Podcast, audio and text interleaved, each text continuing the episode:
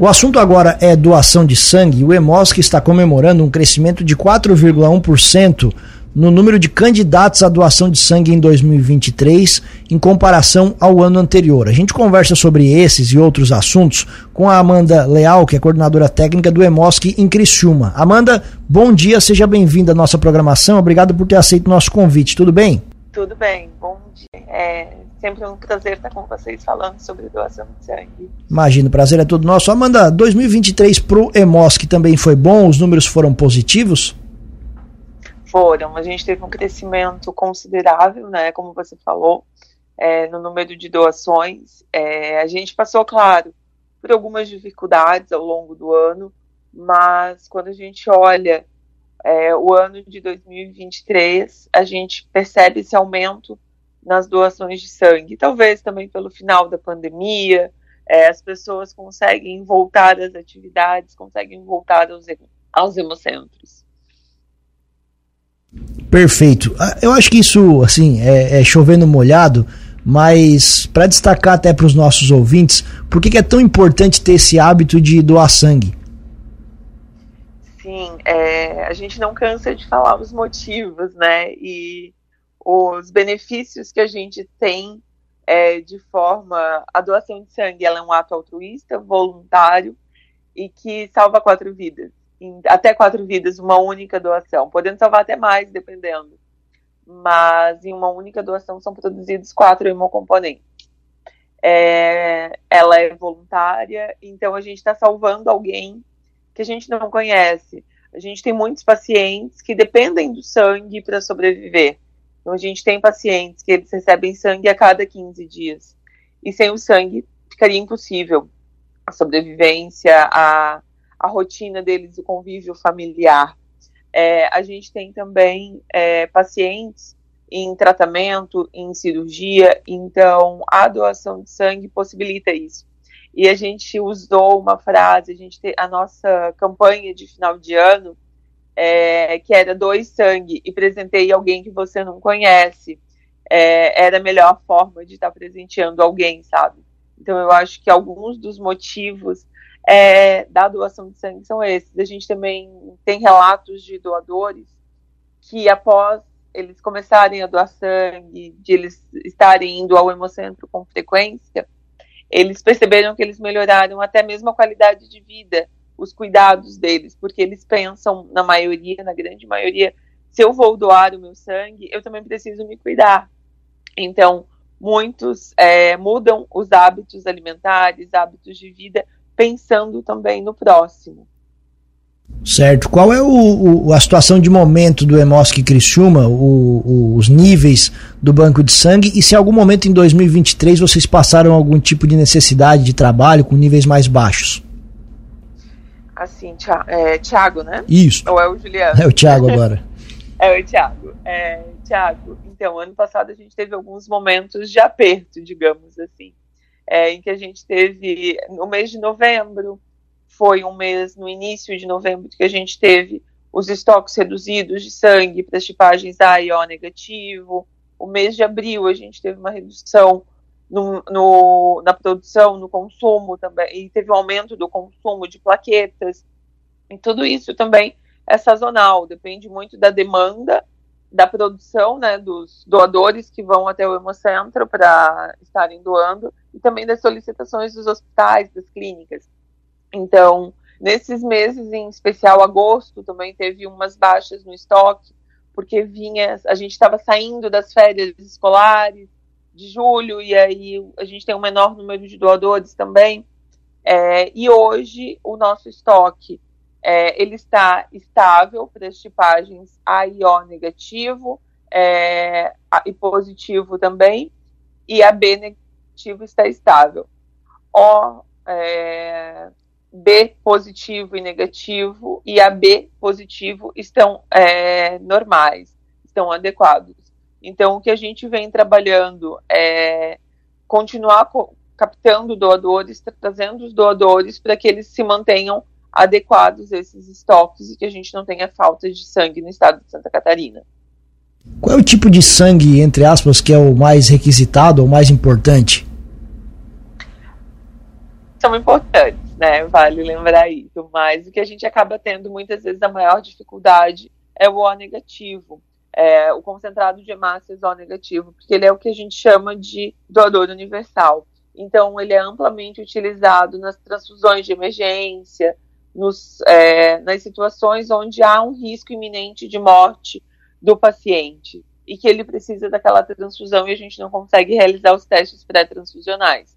Então, principalmente nos acidentes, algumas intercorrências, até mesmo nos hospitais, nas cirurgias, é, ele acaba demandando mais. E a gente percebe que nessas épocas de final de ano, de férias, das festividades, a gente acaba tendo um consumo um pouco maior devido aos acidentes de trânsito, a população, o, as pessoas muitas vezes bebem, dirigem, acabam se envolvendo em acidentes e aí acaba tendo um aumento nesse consumo. Então, geralmente, a tipagem que a gente acaba trabalhando mais é, e tendo um pouco mais de. que a gente está ali sempre é, trabalhando e está sempre no limite é, é o O negativo, na grande maioria das vezes.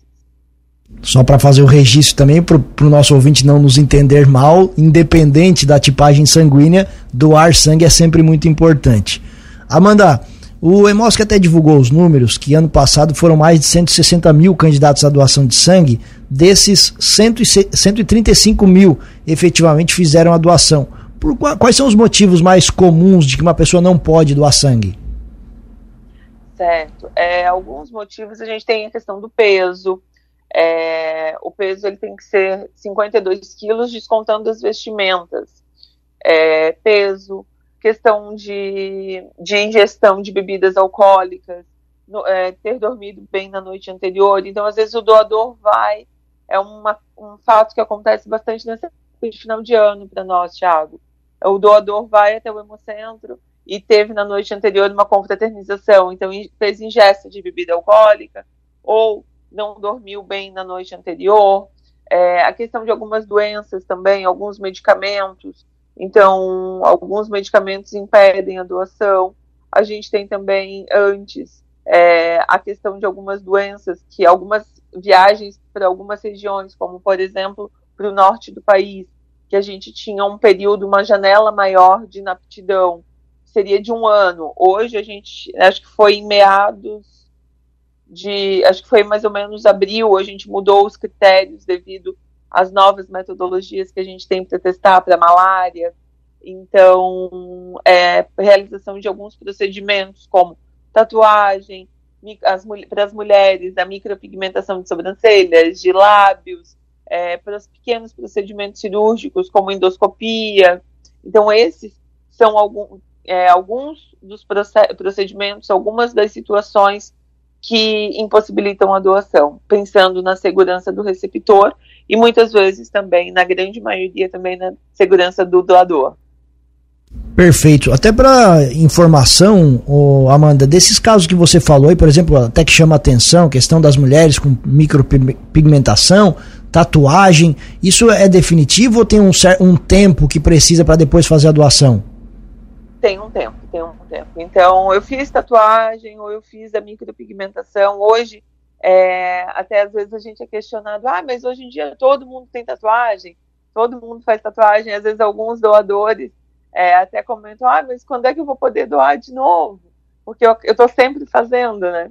E são seis meses. Seis meses a, se a, a clínica tiver registro de vigilância sanitária. Caso a clínica não tenha esses registros, é um ano. Mas depois o doador está apto para doação. E para quem está nos ouvindo e ficou interessado, o que, que ele precisa fazer a partir de agora? Ó, ele está ouvindo a reportagem, gostei, quero me candidatar. O que, que eu devo fazer? Ele pode estar entrando no nosso site, está agendando a doação, que é o www.hemosc.org.br. Ele agenda a doação e vem até o Hemocentro. A gente está localizado na Avenida Centenário, 1700. É bem fácil, é, o prédio fica bem visível. Ele marca o horário que é mais fácil, comparece até o Hemocentro com documento oficial, com foto. Isso é sempre bem importante, Thiago, lembrar que às vezes a pessoa vai, ah, mas eu estou com a carteira digital, eu tenho PDF. Não, a gente precisa que seja baixado no momento, é, a gente precisa ver diretamente no aplicativo de carteira, é, carteira, a carteira de habilitação digital. Então, o documento oficial com foto e está comparecendo ao Hemocentro mais perto. Certo. A gente funciona das 9 às 18 horas. Bem fechado ao meio-dia. O procedimento, Amanda, o pessoal sempre fica muito preocupado com isso, o pessoal que tem medo de agulha principalmente. Dói? Quanto tempo demora? Explica para os nossos ouvintes. Não, não, não dói. O processo todo demora em torno de 50 minutos. Desde a entrada, cadastro, é, a pré-triagem, que é quando a gente verifica os sinais vitais, pressão arterial, pulso, é, peso, altura do doador, até a triagem clínica, que é aquela entrevista que a, os profissionais, os enfermeiros, médicos, farmacêuticos realizam com o doador, e a coleta propriamente dita. A coleta ela é, a gente pode dizer que ela é uma das etapas mais rápidas do processo todo. Ela dura entre 6 e 12 minutos, o processo todo de doação mesmo. E aí depois o doador é encaminhado para o lanchinho para reposição hídrica e, e aí ele está liberado para ir para casa e salvou quatro vidas. Legal, muito nobre isso. Para a gente encerrar, Amanda, outro dado que chamou a atenção, outra informação divulgada, é que entre os catarinenses que doaram no ano passado, mais de 52% repetiram o gesto pelo menos duas vezes ao ano. Quer dizer, o pessoal gosta de fazer isso. Quem tem esse hábito, tem esse hábito regularmente. Aí em Criciúma também é assim? Sim, sim. A gente tem vários doadores de repetição e a gente vem trabalhando uma, uma das ações que a gente realiza é estar tá indo nas empresas conversar, estar tá indo nas escolas até mesmo, porque, mas aí tu pode me perguntar, tá, mas escolas, criança pode doar sangue? Não, não pode. É, a partir do, entre 16 e 17 anos é apenas acompanhado do responsável legal. Só que os doadores do futuro são as crianças que a gente está trabalhando hoje. Então, a gente percebe que muitos doadores eles voltam, eles são de repetição, que a gente chama, né? E que eles fazem questão, eles aguardam para. Eles estão ali, as mulheres, três vezes ao ano conosco, os homens, quatro vezes ao ano, é, e religiosamente, muitos já deixam agendado quando vão é, na doação, já agendam a próxima doação para dali dois ou três meses ou conforme a disponibilidade na sua agenda. Muitos doadores também eles acabam indo doar em datas comemorativas, é, como Páscoa, às vezes é, Natal, aniversários. Então a gente tem também muitos doadores que no dia do aniversário eles estão ali conosco, é, fazendo a sua doação. É uma forma de presentear os outros, apesar de o aniversário serem deles. Muito legal, Amanda, bem bacana e muito sucesso para vocês, um belíssimo trabalho e, claro, os microfones da Cruz de Malta FM sempre abertos por aqui. Muito obrigado pela gentileza da entrevista e um ótimo dia. Obrigada, nós que agradecemos sempre a disponibilidade, a parceria e eu convido os ouvintes para estar comparecendo ao Hemocentro aqui na Avenida Centenário e estar realizando sua doação. Obrigada, bom dia e bom trabalho.